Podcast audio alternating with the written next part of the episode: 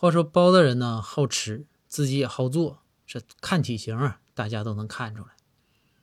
这包大人可以说啊，川鲁粤淮扬啊，就中国的这个菜呀，各种料理，甚至你比如说西方的啊，是吧？还有这个日料啊、韩料啊，是吃的，包大人那都手拿把掐。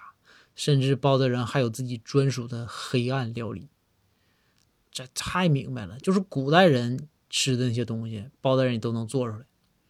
这公孙呢就说包大人说大人说你看你会整这么多吃的，说是以后得往下传呢。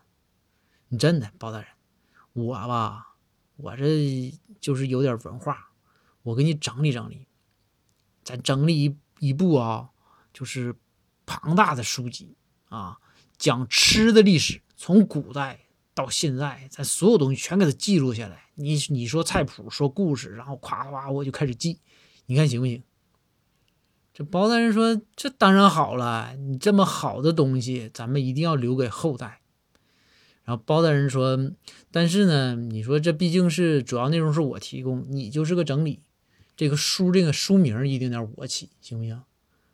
这公孙先生就说：“说大人，那肯定得你起呀！我这点文化能起出啥好名来？也就什么这个大全、什么食谱大全啥的，料理大全啥的，我这起不出啥好名。说大人，那您现在有没有什么成熟的想法啊？咱这个书叫啥名啊？起好名，咱就开干了。”包大人说：“既然咱把它定位宏大啊，从古代到现代，是一部讲吃的历史。”但是标题要简洁，我想个词儿，你看行不行啊？叫“吃屎”。